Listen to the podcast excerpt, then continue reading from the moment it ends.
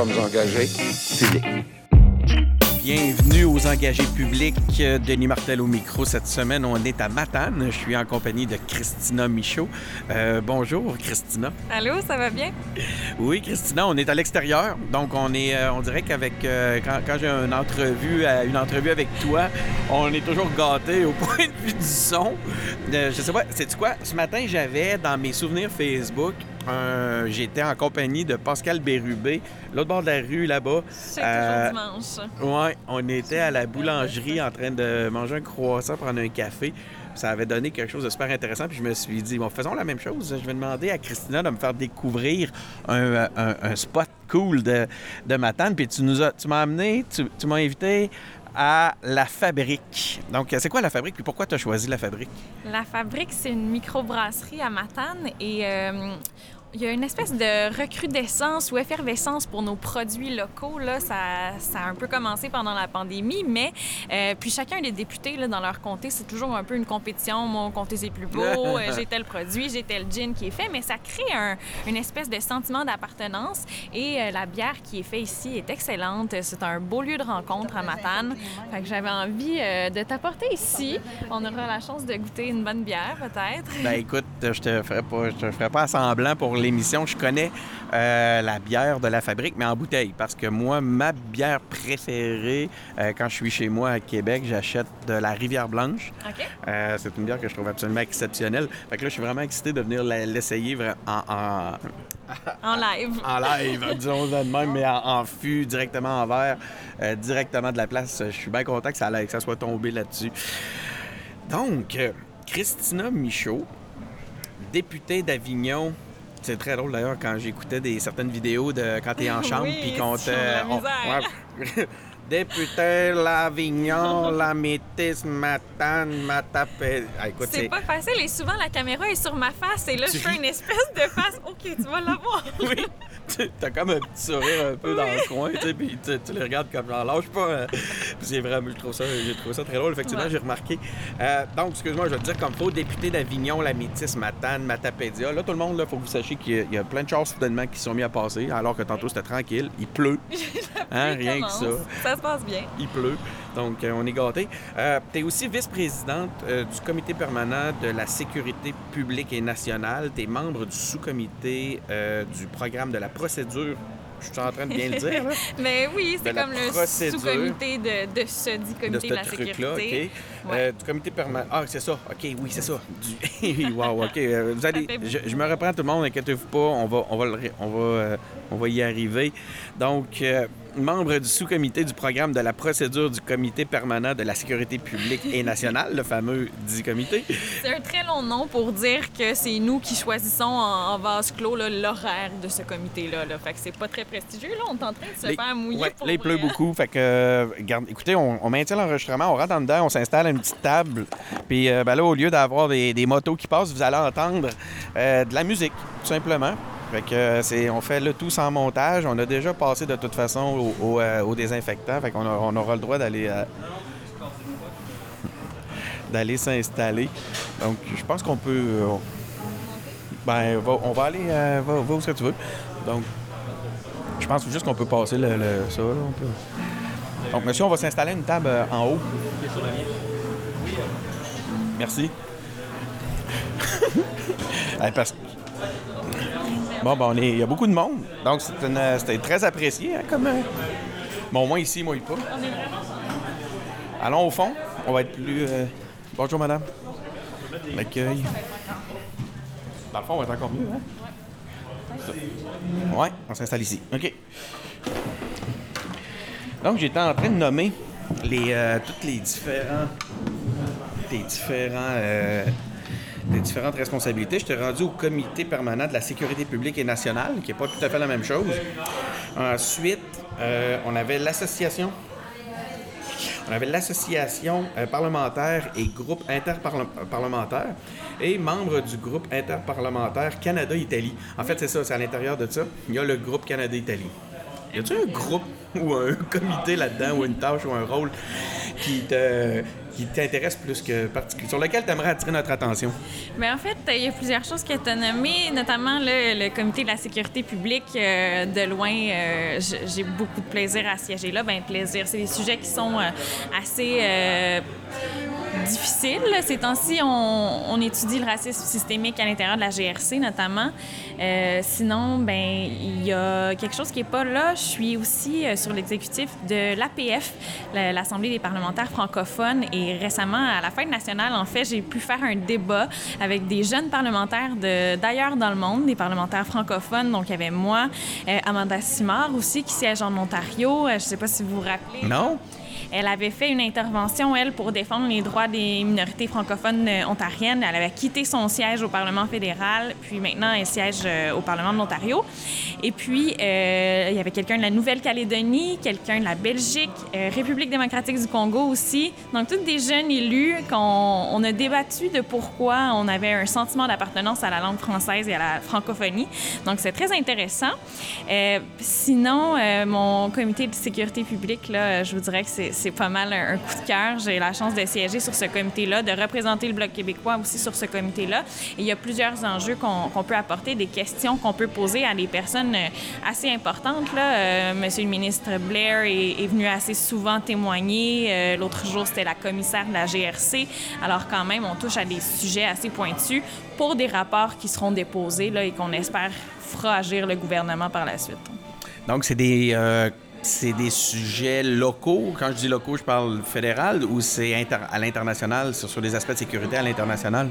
Bien, ça reste pas mal au Canada et on essaie toujours de ramener aussi à l'enjeu du Québec parce que euh, en ce moment, quand on pense au racisme systémique dans la GRC, euh, moi je pense aux peuples autochtones, je pense aux minorités euh, culturelles au Québec. Donc c'est ces exemples-là que j'amène sur, lesquels je pose des questions. Mais bon, non, on touche moins l'international. C'est vraiment plus canadien, euh, dans le Parlement canadien. J'espère que les gens du, euh, de la fabrique nous ont vus quand on s'est déplacé de l'extérieur vers l'intérieur. Pour, euh, j'aimerais ça goûter à ça. Euh, donc, c'est ça. Euh, tu, tu as fait une intervention dernièrement pour dénoncer l'abandon euh, d'Air Canada des, euh, de certaines régions. Euh, puis, tu sais, je me demandais, est-ce que le gouvernement, dans ce contexte-là, puis dans, dans le cadre de tes différentes questions, ont des solutions à proposer? Bien, le gouvernement fédéral en ce moment est assez silencieux sur l'enjeu, là, et c'est un peu ce qu'on a dénoncé. En fait, grosse nouvelle, la semaine dernière, Air Canada annonce qu'il suspend des liaisons, qu'il ferme des comptoirs, et qui écope, bien entendu, c'est les régions en premier. Donc, euh, l'aéroport de Montjoli, c'est terminé, euh, Gaspé, Bécomo, euh, l'Abitibi. Euh, donc, ce qui reste, en, en plus, là, Air Canada envoie un communiqué de presse, dit que c'est suspendu indéfiniment, mais ce qu'on entend à l'interne, c'est que c'est définitif. On garde seulement Bagotville, les îles de la Madeleine, euh, Québec, Montréal, puis j'en oublie. Mais même les îles de la Madeleine, il me semble, euh, c'est, seulement jusqu'en septembre, là, ou... Apparemment, puis ce qu'on comprend, c'est qu'ils gardent la période payante, justement, puis euh, laissent tomber les îles de la Madeleine euh, le restant de l'année et laissent tomber les régions parce que euh, des compagnies comme Air Canada qui ont un monopole, qui viennent tasser les petites entreprises en faisant une baisse de prix, créer de la concurrence, les petites entreprises partent.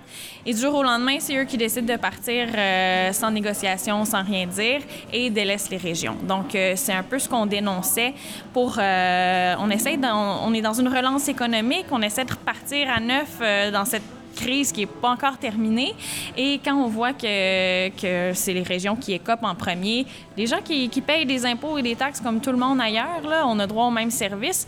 Alors, c'est un peu ce qu'on dénonçait, mais surtout le rôle du fédéral là-dedans. Parce que en région, on est quand même pas pire pour ça. On se relève les manches assez vite et il y a des solutions qui ont été proposées dès le lendemain, des, projets assez étoffés déjà, notamment régionnaires, qui euh, pourraient être une régie intermunicipale euh, entre euh, certains aéroports régionaux pour offrir une desserte aérienne fiable qui serait durable.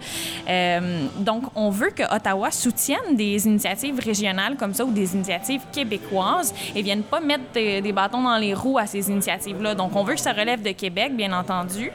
Mais notre rôle après ça à Ottawa, c'est de s'assurer que le gouvernement fédéral ben, assure une aide puis vienne pas mettre des bâtons dans les roues au gouvernement. euh. Qu- Qu'est-ce qui constituerait... Oui, bonjour, madame. Est-ce que je peux vous emmener quelque chose à boire? Euh, oui, moi, je sais déjà ce que je prendrais. Je sais pas, toi, Christina, vas-y. Euh, Est-ce que vous avez la Juliette en Ben fût? oui, oui, en pinte ou en verre? En pinte. Et pour vous? Euh, moi, je vais prendre une rivière blanche. En verre aussi? En pinte, je veux dire. Euh, oui, une pinte, une pinte, Yes, la grande. Je viens avec ça. Merci beaucoup, madame. Moi, c'est ce que j'espérais. Donc, mais là, je me demandais en quoi ils peuvent. Ça, ça serait quoi un exemple de, de bâton dans les roues? Parce que tu l'as quand même mentionné deux fois. Comment le fédéral pourrait nous mettre des bâtons dans les roues dans ce contexte-là? Ben, décider de nous faire rejouer dans le même film en subventionnant Air Canada à nouveau, parce que c'est Ouais? peut-être ça la course au financement. Au final, là, euh, Air Canada a été largement subventionné pendant la crise. Mais, mais excuse-moi, j'ai, la réponse du ministre Là-dessus, c'était que non. Là, euh, c'est qui je crois? C'est toi qui dis que ça a été financé ou, ça l'a- ou le ministre Garneau qui dit que non? Est-ce que ça a été financé par de l'argent public à Air Canada? Oui ou non? Clairement que oui. Si 800 millions pour M. Garneau, c'est pas beaucoup, euh, on n'a pas. C'est une belle couleur, oui. C'est incroyable, c'est quoi ça? Excusez-moi, la bière vient d'arriver sur la table. Sa bière, elle, elle est, euh, on dirait un milkshake aux fraises. C'est une sure au, au, euh, au camerise, je pense, au cassis. euh, En tout cas, un fruit rouge. euh, une bière sûre, thème. euh, camerise, ouais, voilà. C'est très bon. J'ai goûté euh, cette semaine, justement. Donc, euh, c'est une prise 2. C'est impressionnant. Elle est impressionnante au point de vue. Merci. Donc, euh, ouais, c'est ça, il y a un petit peu de confusion là-dessus. Là. Fait que toi, tu dis qu'il y a eu du financement à la hauteur de 800 millions. Effectivement, c'est pas banal. Ben c'est pas banal. Il y a eu un prêt de 780 millions pendant la crise. Euh, Air Canada a euh, bénéficié de la subvention salariale d'urgence aussi pour payer ses employés. Donc, euh, moi, si je compare à des entreprises, des petites et moyennes entreprises d'ici, de partout au Québec, qui tombent encore dans les mailles du filet, que les programmes qui avaient été mis en place n'étaient pas, fonctionnaient pas pour eux, je trouve que près de 800 millions, c'est c'est largement subventionné. C'est sûr qu'on peut pas, le gouvernement fédéral peut pas dire je te donne de l'argent public, faut qu'il y ait des conditions qui soient rattachées, mais il y a une, pourquoi pas? En même temps, je te donne une aide financière à condition que tu fermes pas tes comptoirs en région puis que tu continues de desservir. Euh, et M. Garneau se plaisait à nous rappeler que c'est pas payant, c'est pas rentable quand l'avion est pas plein. Exactement, c'est ce que j'allais te dire. Il disait, il dit si c'est pas, on est en train de regarder pour des solutions pour d'autres euh, d'autres compagnies aériennes qui seraient rentables. Ça, ça veut dire que si on trouve pas de solution rentable, on n'aura juste pas de solution. C'est ça, il n'y aurait pas de service. Et là, c'était Via Rail avant, là, pendant la crise, les services d'autobus. Euh, la traversée ici, Matane, Bécomo, on n'en parle même pas. Là, c'est la- l'aviation. Écoutez, on délaisse les régions complètement en infrastructure de transport. Et donc, euh, c'est ça, on a joué un petit peu, euh, on s'est astiné, M. Garneau et moi. Il trouve que, que c'est pas largement subventionné. Mais je crois que oui, et qu'il y a un certain devoir qui vient avec ça, devoir de desservir les régions. Ici, on repart de l'historique d'Air Canada qui était là pour assurer euh, ce genre de services essentiels au début. Euh, là, il fait passer son portefeuille clairement avant euh, les besoins des gens de chez nous parce qu'on a autant besoin de voyager que les gens d'ailleurs. Et j'en reviens à, quand je disais que c'est pas payant en ce moment, mais pour avoir pris souvent l'avion à partir de Montjoli, c'est des petits avions. La plupart du temps, ils sont plein ou presque plein.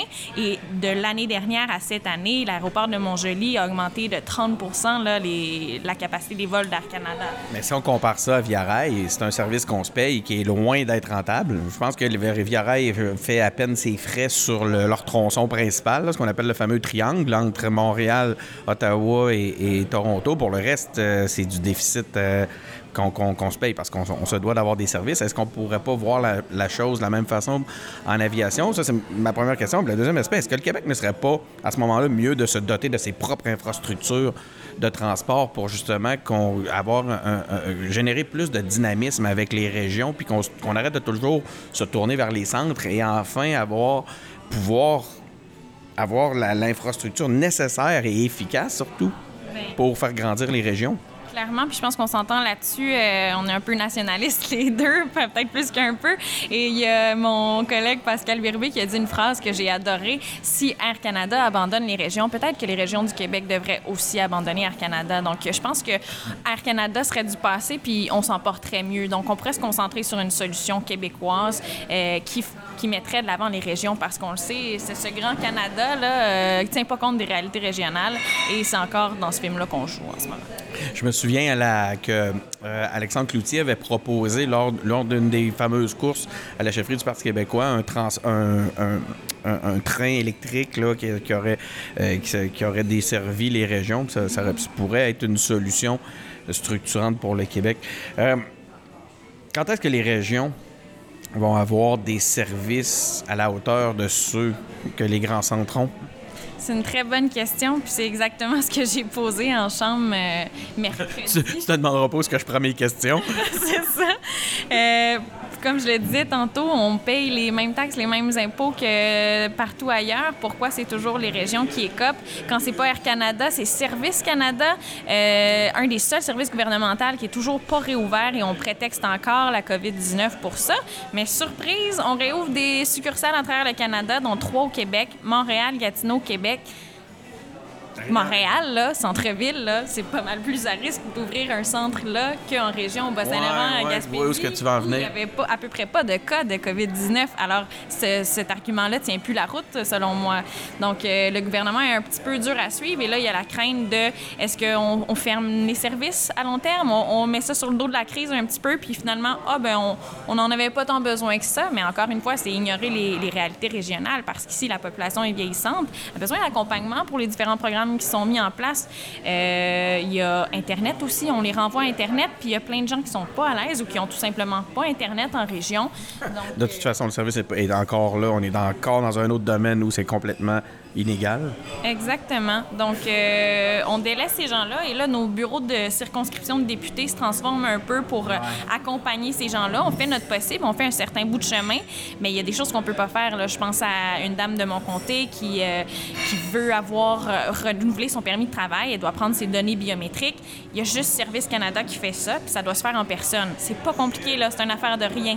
Mais ils rouvrent pas leur bureau. Alors, tant que c'est pas fait, son dossier chemine pas. En pleine pénurie de main-d'œuvre, quand il y a des gens qui seraient prêts à l'engager. Donc, ça crée tous ces problèmes-là. Et pourquoi les régions, les gens des régions pourraient pas avoir accès à ce service-là comme les gens en ville, dans les grands centres?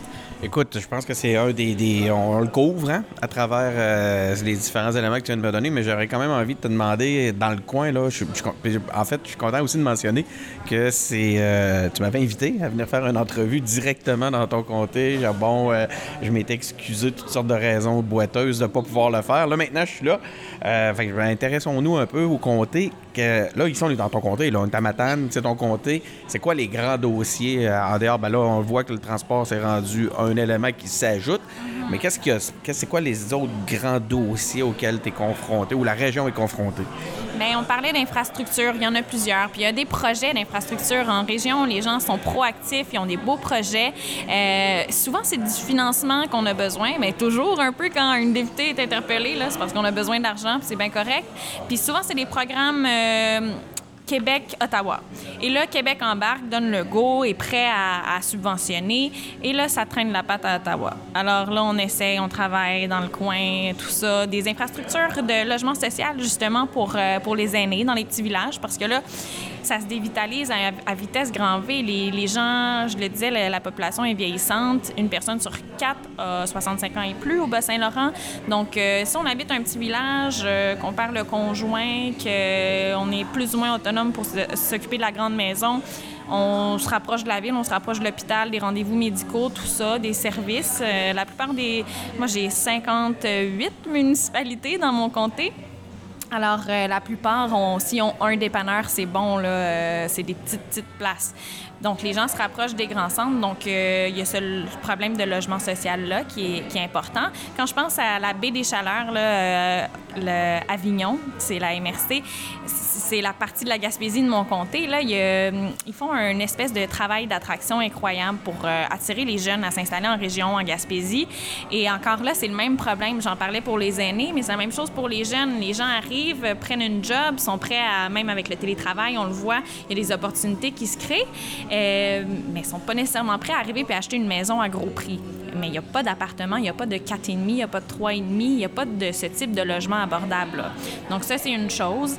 Euh, sinon, il y a plein d'autres projets d'infrastructure. On parlait de transport, justement. Bien, là, Air Canada, c'est la grosse nouvelle euh, de la semaine du mois euh, et probablement des prochains mois parce qu'il y a des solutions envisageables qui sont mises de l'avant, mais il faut que les, les différents paliers de gouvernement embarquent pour, pour nous aider là-dedans. Tu, me fais penser, excuse-moi, puis, puis peut-être que je te mets dans une situation délicate en te posant la question parce que c'est peut-être en dehors de la Mais est-ce que tu es pour, est-ce que tu supportes le projet de loi 61 dans le contexte de ce que j'entends? Il me semble que ce serait quelque chose de positif pour la région. Ouais, c'est ça. Euh, Là, je te mets doublement dans le trouble parce que ton- là, tu penses à ton ami Pascal. Là aussi, tu penses aux juridictions. Mais quand même, honnêtement, euh, il me semble qu'il y a des belles choses dans les projets. C'est des projets quand même structurants. Tu parlais des, des euh, entre autres, les services pour les, les aînés. Oui, il y a des beaux projets. Euh, c'est toujours long, ça, on le sait, mais ça ne veut pas dire qu'il faut commencer à brûler toutes les étapes et aller trop vite non plus. Surtout quand on, parle de, mettre de côté les processus euh, environnementaux, tout ça.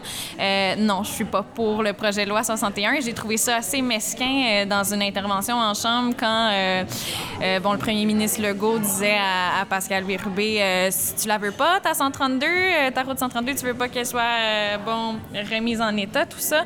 Donc, je trouve ça plate parce qu'on nous fait passer pour des gens qui veulent pas le bien de notre région, mais c'est tout à fait le contraire. Mais ça veut pas dire de passer outre toutes les étapes. Euh, Je pense pas que personne ait vraiment cru à ça. Sans blague, quand le premier ministre a euh, accusé Pascal Bérubé de vouloir nuire au tourisme, hey, euh, de, de la région, je comprends sa réaction. Quand tu sais à quel point il se bat pour sa région, euh, je comprends que ça l'ait touché direct au cœur. Mais euh, OK, je trouve ça intéressant. Je, je- je suis content de voir que tu aies répondu directement. Je pensais que tu allais un peu euh, botter en touche. Non, mais je pense que là, euh, avec le remaniement, il y aura aussi un remaniement de ce projet de loi 61. Euh, Je je suis confiante que, que le gouvernement CAQIS va trouver une bonne façon de faire et euh, on- c'est certain qu'on veut que ça aille plus vite pour toutes nos régions, pour tous nos projets d'infrastructure, mais il faut garder un certain nombre d'étapes qui sont importantes. Sont pas là pour rien, Euh, mais la fameuse bureaucratie, là, on peut l'accélérer. C'est pas en brûlant les étapes que ça se fait non plus. J'ai vu, euh, que t'as vu où est-ce que je prenais mes questions. Euh, Je vais chercher mes questions directement sur ta page Facebook. J'écoute les débats en chambre. Puis, euh, ben, effectivement, ça m'a, intrigué. Ça se passe comment, le- les, les débats à distance? Euh, j'ai vu, entre autres, que ça permettait aux ministres de pouvoir lire leurs réponses préfabriquées en français. Écoute, ça répond complètement à côté n'importe quoi. On- il lit un texte en français qui n'a aucun lien avec, avec la question que tu poses. Euh, comment, comment tu trouves ça? C'est un peu spécial, non? Avant, il fallait au moins qu'ils les apprennent par cœur. Là. Maintenant, ils les lisent. Mais pas tant, honnêtement. Là. Même en chambre, quand on était là, les 338, euh, ils ont des espèces de cartables là, avec euh, des feuilles avec les différentes réponses qu'ils pourraient donner. Puis là, tu les vois feuilleter, puis oups, ils ouvrent le cartable, puis ils pognent une feuille. Ça rend Donc, cynique. C'est un peu ça. Ça rend beaucoup cynique parce que moi, je pense, je vais juste faire un saut là-dessus, là, mais je pense aux personnes comme Steven Guilbeault qui étaient militants, super engagés, que les gens avaient des attentes à, à le voir arriver. Puis même s'il n'y a pas eu un ministère qui cadrait avec euh, bon, son domaine, euh, on se disait qu'il y avait une certaine fougue, tu sais. Et là, pas plus tard que deux séances plus tard, il lit euh, les réponses comme les autres ministres, Arc. sans trop d'émotion à travers ça. Alors, c'est un peu décevant, je trouve. Mais pour revenir au Parlement hybride, OK, ça, c'est le nom. c'est le nom. Parce que ça nous permet de siéger à la fois en personne et à la fois virtuellement. Donc, ils ont installé deux grosses, euh, immenses télés en chambre euh, des deux côtés du président. Et là, euh, nous, on est, au bloc, on essaie quand même de, si on a à intervenir, on se déplace à Ottawa. On, a- on est chanceux, on est au Québec, là. On n'a pas à, à se déplacer de Colombie-Britannique, mettons, là, on est proche. Donc, euh, c'est plus intéressant, là, c'est plus interactif, tout ça.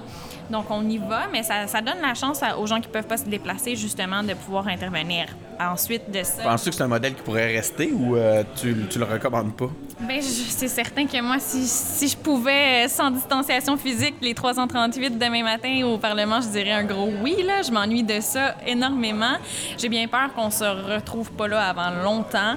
Et c'est peut-être bien cette tournure technologique-là, dans le sens où ça fait longtemps qu'on parle de vote euh, électronique aussi, de permettre aux gens de voter quand ils sont dans leur comté, qui peuvent pas se déplacer.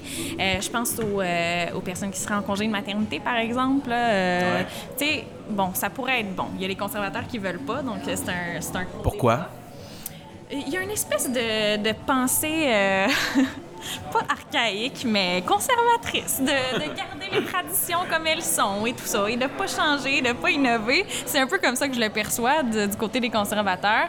Euh, les libéraux semblent plutôt enclins, le NPD aussi. Euh, nous aussi, bien évidemment, là, et euh, c'est, ça a été le Bloc québécois qui a proposé ce Parlement virtuel-là, là, qui a amené l'idée. Je pense qu'on peut, surtout en temps de pandémie, on pouvait pas mettre le Parlement sur pause, c'est là que ça se passe. Mais on comprenait que d'amener euh, 338 personnes avec euh, toute leur équipe, euh, bon, ça fait euh, beaucoup, beaucoup de personnes à un même endroit qui arrivent de partout dans le Canada, bon, ça aurait été peut-être catastrophique de faire ça, là, un beau centre d'éclosion. Mais ouais, c'est ça. Donc, il a fallu trouver une alternative. Pour le moment, c'est ce Parlement hybride-là.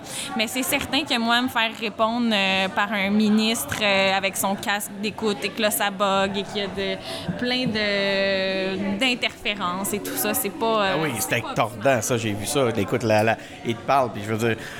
En fait, je me demande, c'est quoi qui rend la, réponse la plus euh, inintelligible? Est-ce que c'est les interférences ou sa qualité de français? Je ne sais pas toujours. Le, le- en parlant de catastrophe, non, ça c'est une mauvaise blague. Euh, il y a, j'allais te parler de Justin Trudeau. Le, il y a l'organisme Oui qui a versé un généreux cachet à sa mère, à son frère. On parle de près de 300 000 dollars euh, dans un contexte d'un contrat qu'ils ont reçu. Il y a même eu la femme du premier ministre, Sophie Grégoire Trudeau, euh, qui a été nommée am- ambassadrice du projet. Euh, elle anime une série de balados, elle aussi, c'est merveilleux. On a ça en commun. Je savais pas que j'avais ça en commun avec, euh, avec Sophie Grégoire.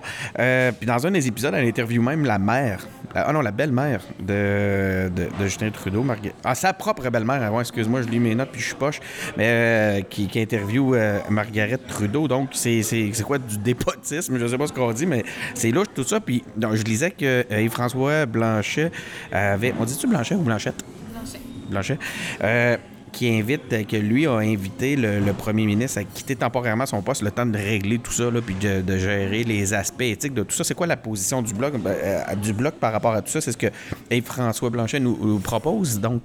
Ben, c'est justement ça, puis tu l'as dit, c'est louche. Quand il y a apparence de conflit d'intérêts de la sorte, on se retire le temps d'aller aux sources. Euh, là, c'est pas la première fois que ça arrive. La troisième fois que, que Justin Trudeau serait dans une apparence de conflit d'intérêts, qui serait enquêté là-dessus. Euh, je pense que ça serait raisonnable de sa part de se retirer le temps qu'on fasse la lumière sur l'affaire. Mais bon, dans le contexte où ça a été fait, là, c'est apparemment très, très louche. Là. C'est gros comme le mur. Euh, We Charity, là, c'était il n'y a pas eu d'appel d'offres pour. euh, ils leur ont donné la gestion du programme de bourse de bénévolat étudiant. Il n'y a pas eu d'appel d'offres, donc ça a été. On, on croirait. On parle pas d'une petite somme, là. Non, c'est ça. Et on croirait que ça a été fait sur mesure pour eux. Parce qu'ils se défendent un peu comme ça en disant, ben, euh, c'était pas mal juste eux qui pouvaient. euh, Un classique d'appel d'offres public, là. ben c'est ça. Ben dans ce cas-là, on savait, on savait qui on voulait. Hein? Fait que euh, voilà, c'est un peu la- le nouveau scandale euh, de Justin Trudeau. Après. Selon toi, est-ce qu'il va se retirer le temps de faire un peu le, le ménage là-dedans? On peut espérer. Genre, je vois ton regard. Euh, laisser répondre pour les auditeurs. Oui, c'est difficile à dire. Euh, Il y a les conservateurs d'un côté qui demandent une enquête criminelle, donc euh, c'est gros. Euh, S'il y a enquête criminelle, peut-être qu'il sera appelé à se retirer. Alors, ça peut se rendre là pour vrai ou c'est du niaisage encore de chambre ou euh, excuse-moi de le dire de même parce que je veux, je veux pas manquer de respect à la à la à la, à la- à, à- à votre, à, à tout votre travail, hein, mais je m'excuse, mais des fois, ça, je- dans, dans le public, ça sort comme ça. De loin, nous autres, des fois, ça a l'air des, des tactiques. Les, les conservateurs qui demandent, ben là, tu sais, euh, est-ce que c'est sérieux ou il pourrait y avoir effectivement une, une enquête criminelle? Je suis pas spécialiste en criminalité pour, euh, pour voir si... C'est le comité de la sécurité, là, t'as peu. Oui, quand même, mais bon, faut, faut analyser tous les éléments de preuve, là, j'imagine. Et euh, ben, il y a apparence de conflit d'intérêt. Donc déjà là, je pense que c'est un motif raisonnable pour euh, se retirer le temps qu'on qu'on regarde tout ça. Après ça, si, euh, s'il y a eu faute criminelle, ben là, c'est encore plus grave. Ça se peut que ce soit. Hum, la pandémie. Euh, on parle de. ça fait exploser le déficit budgétaire du gouvernement. On parle de 343 milliards, plus de 343 milliards de dollars euh, pour l'année fiscale en cours. Donc, c'est ce que c'est ce qu'on a. C'est ce que le ministre euh, Bill Morneau nous a annoncé cette semaine. Est-ce que c'est pas ce qu'il fallait faire? Dans le contexte, quand même, tu sais, Euh, je me demande, ça c'est ma première question, puis ma sous-question, euh, qu'est-ce que le bloc aurait fait de différent? Ben, c'est certain qu'il fallait investir, c'est certain qu'il fallait mettre de l'argent, fallait. c'est leur cassette, là, les libéraux, euh, soutenir les Canadiens et les Canadiennes. Voilà. Donc, il fallait en mettre des sous. 343 milliards, euh, ça commence à faire pas mal, surtout quand on sait qu'on aurait pu, au fil du temps, aller moduler, aller modifier les différents programmes. Là, euh, moi, au début, c'était des appels de citoyens que je recevais, des gens inquiets, des entrepreneurs qui se demandaient comment ils allaient être soutenus financièrement. Là, c'est rendu que c'est les employeurs qui m'appellent. Ils me disent Je reprends, mais personne ne veut rentrer travailler parce qu'ils sont sur la PCU. Et ça devient frustrant quand on essaye de sortir la tête de l'eau et que personne ne veut venir travailler parce que les programmes gouvernementaux sont donc généreux. Alors, je pense que ça, tant qu'à dépenser, là, ça aurait été le bon moment de, de retourner moduler ça. Par exemple, là, le programme pour euh, le loyer commercial, là, ça a été un flop total. Non, c'est ça. Il n'y a presque pas de monde qui l'ont demandé. Parce hein. que c'était hyper compliqué. Il fallait que bon, le propriétaire soit dans le coup. Et moi, justement, dans mon comté, j'avais un exemple d'un monsieur qui, sa femme était malade à la retraite. Il était, savait pas beaucoup lire, euh, écrire, remplir un formulaire. euh, C'est un peu le cauchemar pour ce genre de personnes.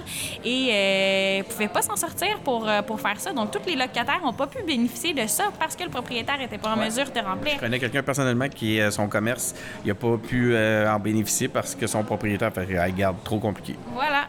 Donc, euh, je pense que ça aurait été l'occasion de, de remoduler ça un petit peu, de faire autrement, euh, de mettre des incitatifs au travail dans tout ça aussi euh, en ce moment. Puis nous, on l'a proposé dès le début, là, faire un peu à l'image de l'assurance-emploi pour que justement les jeunes qui sont sur la PCUE, que ça les empêche pas de refuser une job, mais qui, gardent un peu des sous de la subvention, même s'ils gagnent un certain salaire, tu sais. Puis même chose pour la PCU régulière. Donc, je pense qu'il y aurait eu euh, plein de choses. En fait, c'est ce que euh, Pierre-Yves McSween dit. Il dit allez chercher votre 1000 pièces. Il dit allez chercher votre 1000 pièces puis gardez votre PCU, ça va vous faire 3000. Ben, c'est ça. Et avec les bourses, euh, et, écoutez, on dînait, euh, parce que c'était la tournée du chef cette semaine dans mon coin. Et hier, on dînait à Rimouski avec des aînés. Et ils nous contaient euh, plusieurs choses. Et il y a quelque chose qui m'a marqué. Les aînés, c'est souvent eux qui font du bénévolat. hein. Et le, mot le dit, le bénévolat, ils payent quasiment plus pour que qu'ils ont... Bon, ils ont la reconnaissance humaine, bien entendu, mais c'est on n'est pas payé quand on fait du bénévolat. Et là, les personnes qui ont été les plus oubliées pendant cette crise, là, c'est probablement les aînés, là, avec leurs 100, 300 dollars. euh, Ouais, ils ont eu un petit bonus sur leur, C'était euh, des pinottes. Euh, et les, les étudiants qui, qui ont besoin d'aide aussi pour euh, les études, tout ça. Mais là, on, on les a gâtés et on leur dit ben allez faire du bénévolat, on va vous payer pour. C'est rire d'en face des aînés, en s'il vous plaît. Là. Fait que ça, euh, ça n'a pas été très bien reçu. Et les aînés qui ont été confinés beaucoup plus que, que la moyenne pendant longtemps, euh, ils réussissent à se sortir de ça et on leur c'est encore stigmatisé. On voit des aînés dans la rue, on, est comme ben là, rentre chez toi, euh, tu vas pogner le virus, tu sais. Fait que, fait que ça. Je pense qu'on s'est rendu, je, je me suis éloignée, là, mais 343 milliards, c'est un montant énorme. Euh, on va voir de quelle façon le gouvernement va, va pallier à ça dans les prochains mois, les prochaines années, mais en ce moment, leur discours, c'est de continuer à soutenir les Canadiens. Est-ce qu'il va en rester euh, pour la deuxième vague? Et est-ce qu'on est prêt pour la deuxième vague? Est-ce qu'on a tiré des apprentissages? J'entends plusieurs idées, tu amènes des idées, tu amènes des, des points qui mériteraient d'être retravaillés. Est-ce qu'on est actuellement à Ottawa dans cette dynamique-là? J'ai pas l'impression, malheureusement. C'est ça qui est déplorable parce qu'il y a beaucoup de sous qui ont été dépensés jusqu'à aujourd'hui et on semble pas avoir fait le. Le comment ça s'appelle le post-mortem le post-mortem. de la crise pour être prêt pour une deuxième. Puis moi justement dans le, le comité de sécurité publique au début début de la crise on a demandé à ce que les frontières soient fermées parce que c'est de là que c'est venu. Les- il y en avait pas au Québec il y en avait pas au Canada. Les gens qui sont arrivés de voyage c'est comme ça que ça a commencé. Donc on a demandé à ce que les frontières soient fermées rapidement. Euh, tout au long de la crise il y a eu des problèmes avec l'agence des services frontaliers. Euh, et là j'ai l'impression que pff, ils n'ont pas, euh, ils ont pas fait de post-mortem, ils sont pas plus prêts pour une deuxième vague. euh, donc, c'est assez inquiétant, sachant le nombre de- de- d'argent qui a été dépensé jusqu'à aujourd'hui. Mais là, ça, c'est un. C'est quoi? Un, on a un sac rempli d'argent éternel. Un- comment on appelle ça? Un sac de contenance plein. On met notre argent, on met la main dedans. Puis il y a toujours de l'argent. Mais qu'est-ce qui va arriver? Non, mais pour vrai, ça va être quoi la solution lors de la deuxième vague? Ça va être encore de sortir plein d'argent? On, dirait qu'ils l'impriment, là, euh, qu'elle sorte à mesure, mais on est dans le déficit. C'est assez particulier. Et là, avec ton geste de, piger dans, le plat de bonbons, ça me faisait penser à- aux libéraux puis aux, aux conservateurs euh, et même NPD là, qui sont allés piger dans le sac de la subvention salariale pour payer leurs employés politiques. Là. Ça, c'était assez particulier. Hey, euh, je ne sais pas si tu as écouté euh, l'entrevue que j'ai faite avec Pascal. Le Bloc québécois a refusé euh, cet argent-là. Le, le Parti québécois, je veux dire, a refusé cet argent-là. Le Bloc québécois a refusé cet argent-là. À partir du moment où c'est pas illégal, je comprends pas qu'est-ce que vous avez vraiment gagné là-dedans. Honnêtement, je pense pas que le grand public vous a compris là-dessus, à savoir, écoutez, si vous y avez droit, euh, il me semble que vous auriez dû, euh, vous auriez dû aussi y aller, non? L'idée, c'était quoi? C'est de la vertu? C'est d'avoir raison? Les gens vertueux sont meilleurs? Non, pas du tout. C'est en fait comment ça fonctionne. Puis tu le sais, là, les, les partis politiques sont. C'est des dons des personnes. C'est comme ça qu'on qu'on ramasse les sous, c'est comme ça qu'on paye le personnel politique, c'est comme ça qu'on ramasse une cagnotte pour une campagne électorale. Et euh, les subventions salariales, ben ça, ça, ça vient directement des taxes et des impôts des gens. Alors, d'utiliser ça pour des partis politiques, on y voyait euh, apparence de, pas conflit d'intérêts, mais on avait un malaise. question de cohérence. Ouais. Écoute, ça fait drôle. En fait, c'est quoi? Je viens de me rendre compte que je suis étonné qu'un parti soit cohérent. Tu sais, je veux dire, on est là aux engagés publics pour valoriser l'engagement en politique, mais on est quand même, on a du mal à pas être cynique. hein. On combat beaucoup le cynisme, euh, à commencer par chez, nous-mêmes, en nous-mêmes. Puis je viens de me rendre compte que c'est tout un cynisme de ma part parce que je me rends compte que je suis surpris de vous constater qu'un parti est cohérent. Je te laisse poursuivre là-dessus. Donc, c'est en toute cohérence que vous êtes allé, vous avez pris cette décision-là. On éprouvait euh, un malaise. Puis, il faut se rappeler que c'est des programmes d'urgence. Alors là, cette subvention-là, c'était pour les entreprises qui voyaient une perte de leurs revenus. Là, on se dit qu'on est payé par des dons des gens. Donc, c'est certain que oui, peut-être que les gens étaient un petit peu plus serrés, donnaient moins pendant la pandémie aux partis politiques, mais je le vois pas comme un, un revenu, tu sais. C'est différent pour une entreprise qui a besoin d'aide que pour un parti politique La vérité, c'est que vous n'étiez pas en, en urgence. Vous n'avez pas besoin d'urgence. Même si on avait été dans une situation euh, financière plus difficile, je pense pas qu'on aurait euh, pris la subvention salariale. Et l'exemple, les- le Parti québécois sont un petit peu plus en difficulté financière que le Bloc en ce moment. Et ils ont fait le choix de pas la prendre par raison morale. Ben, en tout cas, chers auditeurs, si vous avez un don à faire à un parti politique dans les prochains mois, faites le don au Bloc québécois ou ben, au Parti québécois qui ont été, je pense qu'il à quelque part, euh, une cohérence là-dedans qui démontre un certain respect et mérite plus notre don que, les partis qui, qui ont été pigés dans les euh, subventions. Le, écoute, c'est drôle parce que ça m'a vraiment fait changer de point de vue là-dessus. Je l'avais pas, ouais. Non, je l'avais pas. euh, moi, vraiment, là, je, je suis plus calculateur, puis je m'étais dit, non, c'est quoi, là? C'était-tu juste pour, juste pour avoir raison encore? Il y a tellement de monde qui veulent avoir raison en politique que je me dis. Tout, mais en fait, là, comment ça a commencé, c'est qu'on s'est rendu, ça a sorti au- dans le journal, justement, que, que les partis politiques s'en étaient euh, prévalus. Et la réaction qu'on a eue, là, au Bloc, c'était, ben voyons, ça nous a jamais traversé l'esprit, là. Même, même pas penser peut-être, tu sais, ça a juste pas traversé l'esprit, puis on s'est rendu compte, ah ben, on est les seuls qui ont eu cette réaction-là, ben voyons donc. Fait que voilà. Le NPD aussi? Le NPD aussi qui est en difficulté euh, financière, donc euh, on l'excusait un petit peu plus, je vous dirais, le NPD, que les conservateurs et les libéraux qui ont ramassé des millions de dollars dans le premier trimestre. là. Alors, euh, en difficulté financière, je Wow. ne crois pas. Je ne crois pas. Et il y a une intervention qui a été délicieuse en chambre euh, entre euh, Yves-François Blanchet et Justin Trudeau. Pendant cinq minutes, Yves-François Blanchet demande à Justin Trudeau est-ce que le Parti libéral du Canada est un parti en difficulté? Et là, il répond jamais une chose cohérente, mais c'est la question qu'on lui pose parce que la subvention salariale d'urgence est là pour les entreprises ou les organisations qui sont en difficulté financière. Et quand on sait qu'il a ramassé 4 millions de dollars dans le premier trimestre, quelque chose comme 4 millions, ben voilà. Wow. Euh, Parlons-en du NPD. On a eu, il y a eu cet incident-là en chambre, là, où à l'intérieur euh, aurait eu un geste malencontreux qui, aurait fait sortir, euh, ben en fait pas qui aurait, qui a fait sortir Jack Mixon de, ses gonds. Vraiment, il y a eu beaucoup de peine. On l'a vu pleurer même à propos de, ça. Euh, Qu'est-ce qui s'est passé? ces- Est-ce que vraiment il y a eu un manque de respect flagrant? Euh, J'étais pas là en chambre, donc euh, je, vais m'abstenir de, commenter ça. Je pense pas que l'intention était ça. En fait, là, il y a beaucoup de choses que les gens savent pas dans cette histoire-là. Les motions parlementaires, comment ça fonctionne. C'est beaucoup. Puis j'ai lu un article de je sais plus qui. euh, je pense que c'était Journal de Montréal. Euh, des motions, là, on va se le dire, là, ça a autant de valeur qu'une carte de Noël. là. J'ai lu ça, puis c'est c'est très vrai, en fait. C'est c'est pour faire un stunt. Oui, puis même, il y, a des- il y a des gens qui se basaient sur cette réalité-là pour dire pourquoi ils n'ont pas simplement appuyé, puis, tu sais, pas faire de peine à Jack Meat. là. c'est que la, la motion allait un petit peu plus loin que ça, que de reconnaître le racisme systémique. On proposait de couper le financement à la GRC. On proposait des actions concrètes comme ça, alors que l'NPD venait tout juste de demander un que le comité de la sécurité publique se penche sur la question pour arriver à ce genre de conclusion. Le comité sur lequel tu... sur le siège et j'ai été l'une des quatre députés qui a écrit une lettre euh, au président de- du comité pour reconvoquer en urgence ce comité-là. Si je l'avais pas fait, euh, c'est pas les conservateurs là, c'est des libéraux, NPD et le Bloc québécois qui ont demandé à ce qu'on étudie en urgence cette question importante. Donc pour nous, on, on était exactement sur la même longueur d'onde que le NPD. Et comme je disais, l'émotion c'est un peu plus pour faire dire des choses à l'autre puis le remettre sur le nez par la suite que pour prouver son propre point.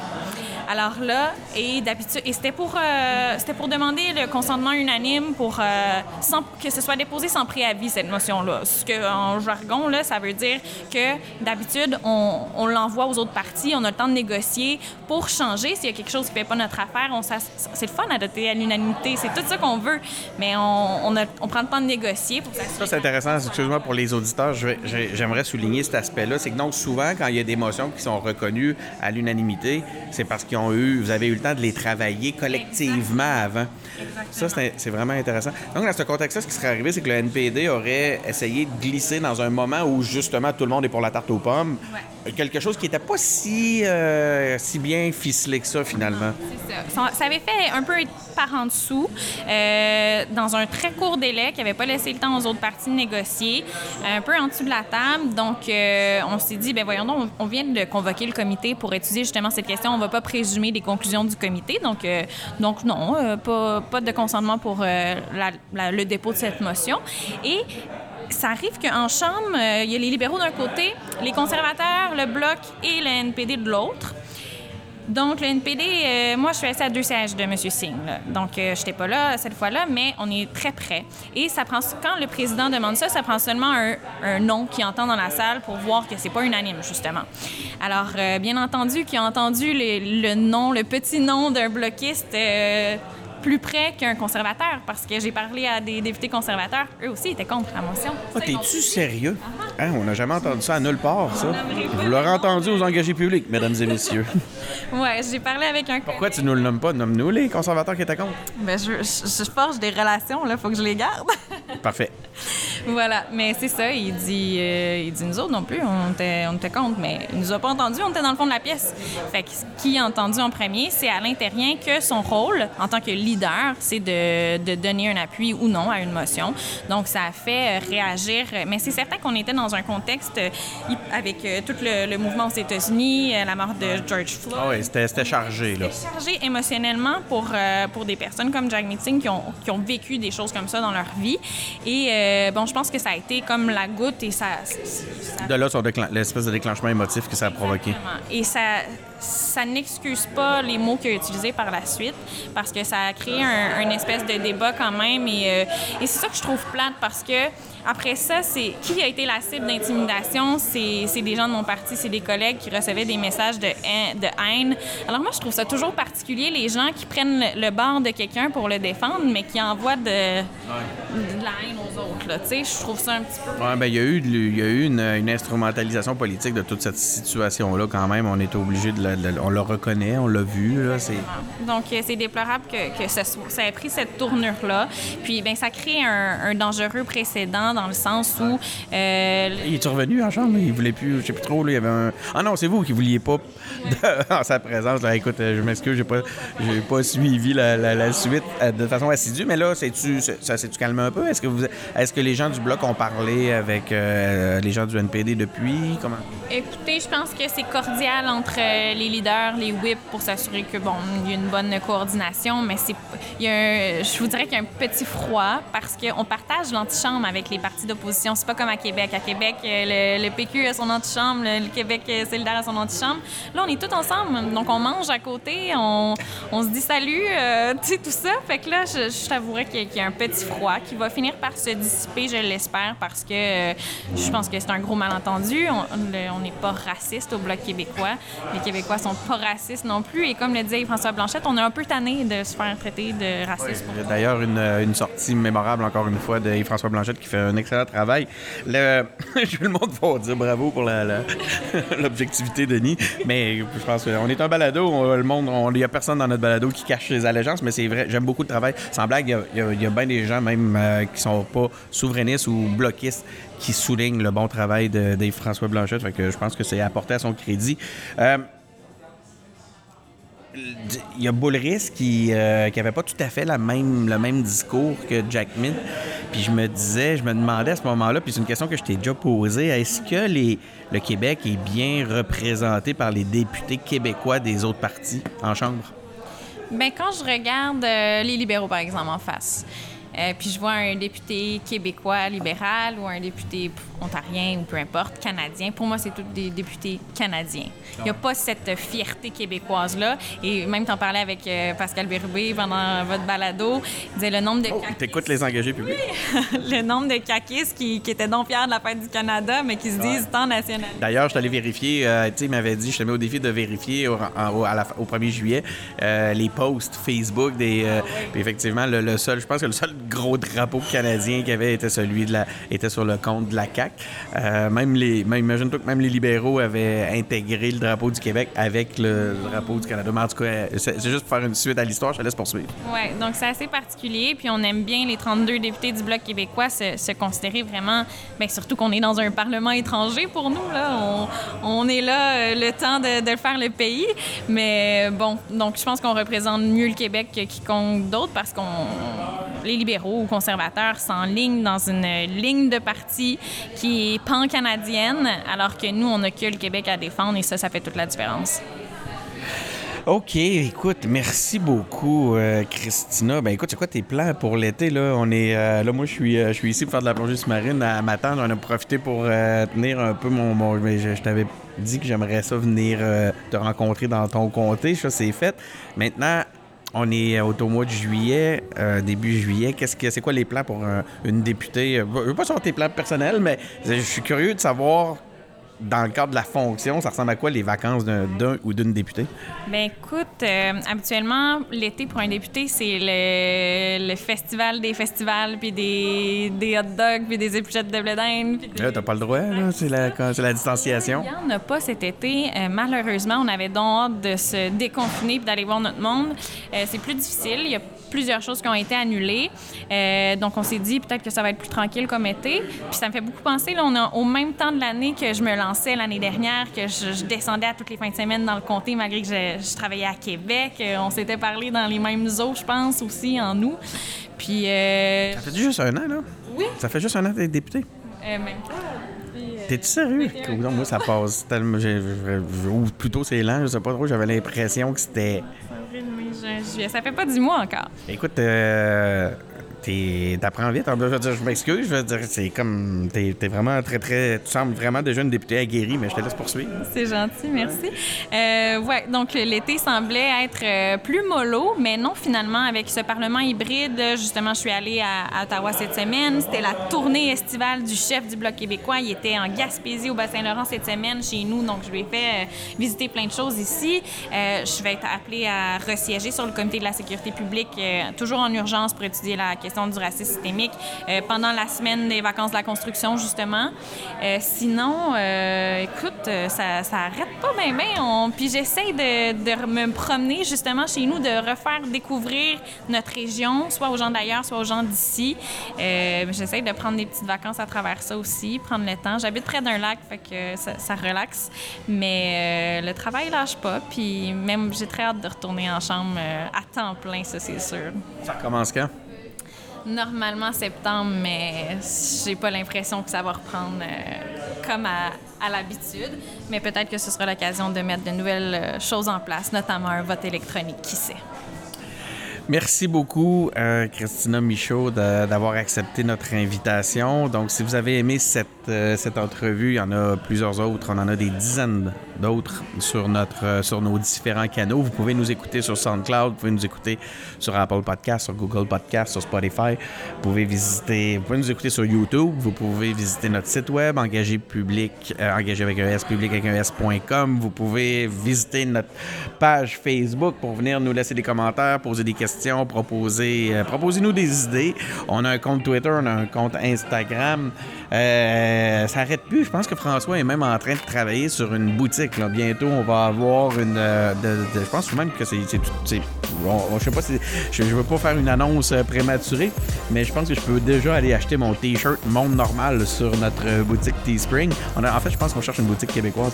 Puis, euh, va vous mettre dans les secrets des engagés publics. Puis, euh, ben, merci beaucoup d'avoir été à l'écoute et à la semaine prochaine. Ben.